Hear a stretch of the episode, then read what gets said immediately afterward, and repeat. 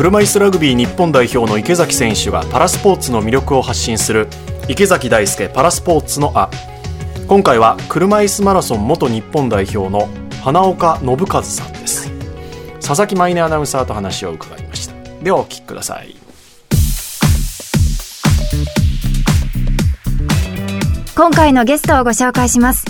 車椅子マラソン元日本代表の花岡信和さんです。よろしくお願いします。よろしくお願いします。まずは花岡さんのプロフィール簡単にご紹介します。1976年3月13日生まれ大阪府のご出身です。幼少期から水泳や体操などスポーツに勤しみ高校では柔道部に入部すると大阪府の国体強化指定選手にも選ばれますしかし高校3年生の時にバイク事故で脊髄を損傷し車椅子生活となりました。そのリハビリ期間中に車椅子陸上競技の存在を知ると翌年専門学校に通いながら競技を開始します。その後就職しながら競技活動を続け2002年に1500メートルとマラソンで当時の日本記録を樹立。2004年アテネパラリンピックの車椅子マラソンで日本人最高位となる6位入賞を果たし2012年のロンドンパラリンピックではマラソンで5位入賞を果たすなど車椅子陸上のトップアスリートとして活躍されました。競技引退後2013年にハンドサイクリングに転向。現在は選手として活動する傍ら関東パラ陸上競技協会の理事長を務め講演活動などもされていらっしゃいます。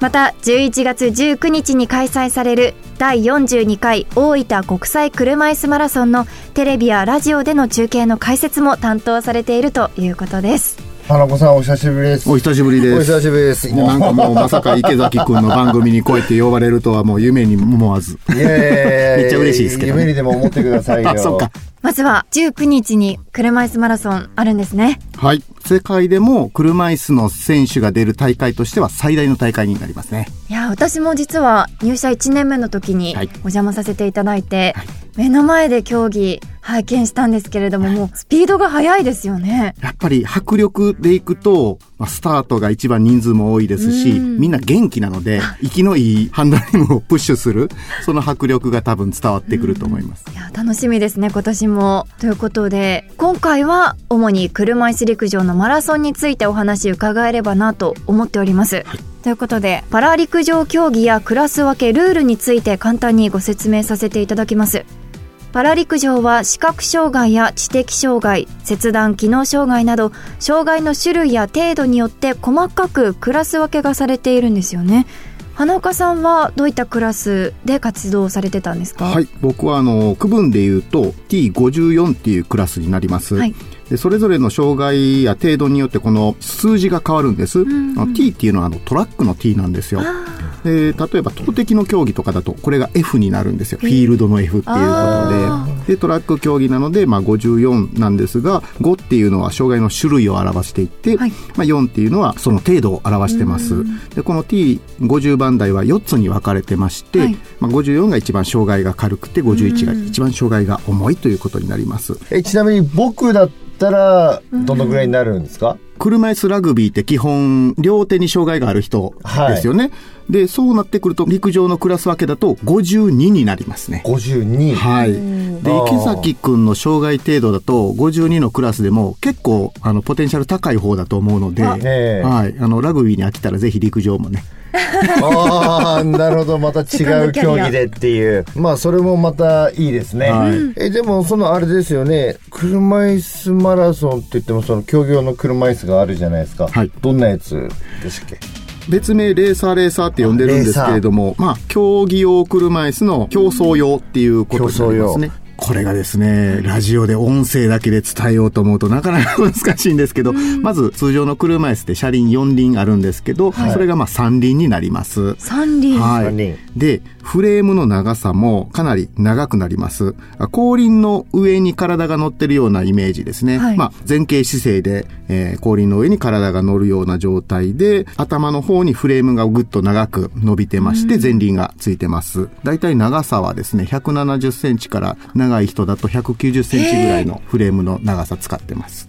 170センチって結構長いですよね。そうなんですよ。僕も初心者の頃にどれぐらいの長さにしたらいいですかって先輩に聞いたら、まあ身長プラス5センチかなみたいなそんな感じで教わりましたね。そんなにあるとなんか接触とかもしちゃいそうだなと思うんですがそうなんですよ。あの、例えば集団で走ってる時も曲がり角曲がる時とかも自分の好きなコースを取りたいんですけど、その取り合いで接触して転倒っていうのも結構ありますね。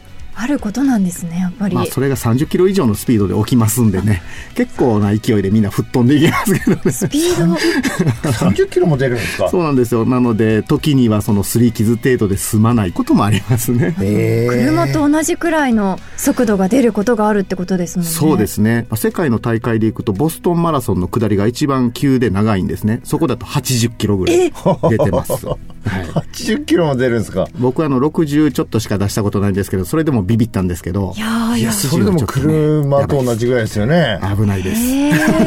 これゴールするときは 前輪結構前にあるじゃないですか、はどこがゴールテープを切った時がゴールなんですか？皆さんそう思いますよね。まあ通常あの足で走る人は胸がゴールラインを越えたらゴールになるんですけど、車椅子の場合は前輪の中心がフィニッシュラインを越えればゴールになりますね。ってことは、設置してる部。分ってことですか？同時に地面に設置している部分っていうことになります。車椅子マラソンっていうのは距離は同じなんですか？はい。同じ42.195キロを走ってます。まずその42.195キロって長いじゃないですか。そうですね。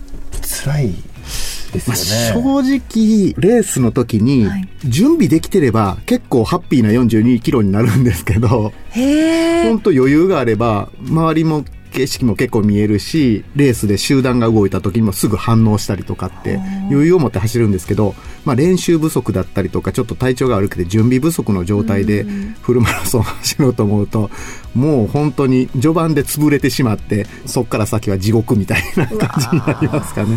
いやー今の話聞いてちょっとだけ考えさせてもらいたいなっていう 気持ちにはなりましたけど。車椅子ラグビーとは全く違くなりますよね。まず屋外と屋内とそうですね。個人競技とチーム競技と、わざとぶつかる競技とぶつかったらもうレース終わりみたいな競技と。もう真逆みたいな感じではありますけど、ちなみにどういう練習、どこで練基習するん本ですか？的には走り込みが中心ですね。長距離の選手はやっぱりアップダウンのコースに強くなろうと思えばアップダウンのコースで練習しなきゃいけないっていう感じですかね。やっぱりあの平坦なコースって勝負どころがないので、ちょっとした上りとか曲がり角の次の加速のところでみんな勝負をかけに行くんですけど、そうなってくるとやっぱり馬力が大事なんで、なるほど。勝負どころがあるんですね。ありますね。足で走るマラソンってタイムを刻んでいって、後半型の選手が挽回とかありますけど、ね車椅子の場合ってやっぱりそれがほとんど起きないんですよね。へもう一つの集団が形成されたらそれで最後まで行って、その集団の中でのゴールの最後のスプリント勝負みたいな感じになりますね。じゃあ最初が重要なんですか？そうですね。展開としてはだいたい最初の5キロで集団が落ち着くので、そこまでは頑張んなきゃいけないっていうなるべく前の集団に生き残れるように頑張るっていう感じですね。で、また最後の5キロでゴールスプリントが始まるので、そこで位置取りであったりとか、うん。まあ、最後、1ミリでも先にフィニッシュライン越えれば勝ちですから、そういう戦術の戦いになりますね。結構駆け引きも重要なんですね。そうですね。まあ、自転車レースの要素が結構強いかなとは思いますね。なんか前の選手で風を避けるとか。そうですそうです。ドラフティングっていう戦術なんですけど前に選手が走ってて自分が後ろ走ってるとまあ大体感覚的には7割ぐらいの力でついていけるので、へー。ライバルと一緒に走ってるんですけど風が一番の大敵だったりとかもしますねじゃあちょっと後ろにつけられるとあ今俺で避けられてるなとか思うんですか？ありますあります、だからもうあんまり長いこと前を走らされると後ろを振り返って変わってって言ったりとかするんですけどね。言うんですか？言います言います、でも後ろの選手がブンブンって首振ったりとかってそういうことあります。そうですよね。変わりたくないですもんね、はいできれば。見られた後ろの選手がまた後ろを見るっていうのもありますし、ね、お前が行けお前が行け、えー、面白いですね。注目ポイントがたくさんありますけれども。そうなんですよ。花岡さん、お話上手ですね。ねとてもなんか入ってくる。自転車レースの要素って言われると、あ、捉えやすくなるなというふうに思いました。そうですけどね。車椅子で42.195キロ。基本腕力ですからね。腕力だけで。いやすごいスポーツですよ。以上池崎大輔パラスポーツのあでした